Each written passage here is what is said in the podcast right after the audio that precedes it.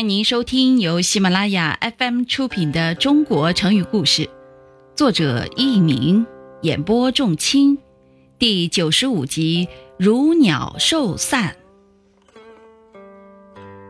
李陵是西汉时的著名将领，他擅长骑马射箭，作战十分勇敢，对士兵也非常爱护，因此深得汉武帝的喜爱。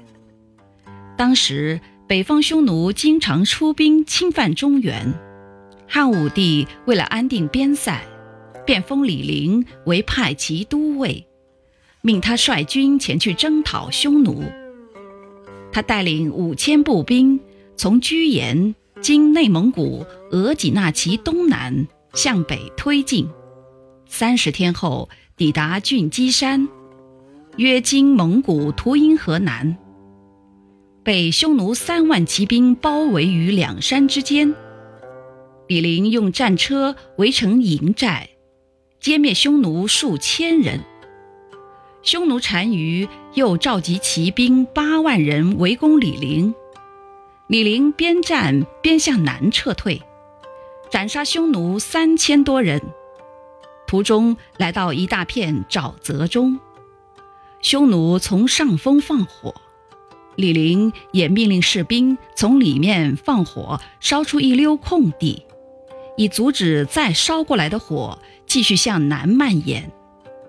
听众朋友们，您正在收听的是由喜马拉雅 FM 出品的《中国成语故事》。正在匈奴作战不利，打算撤退的时候，李陵的一个部下投降了匈奴。把汉军无后援，箭矢将用尽等情况告诉了匈奴。于是匈奴加紧了对汉军的进攻。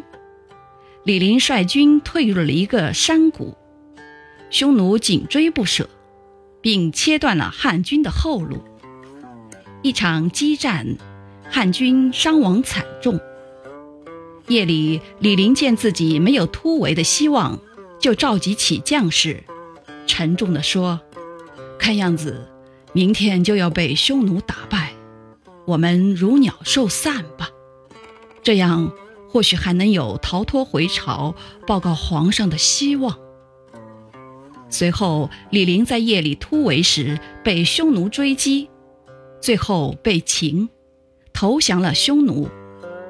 成语“如鸟兽散”是说像一群飞鸟走兽一样逃散。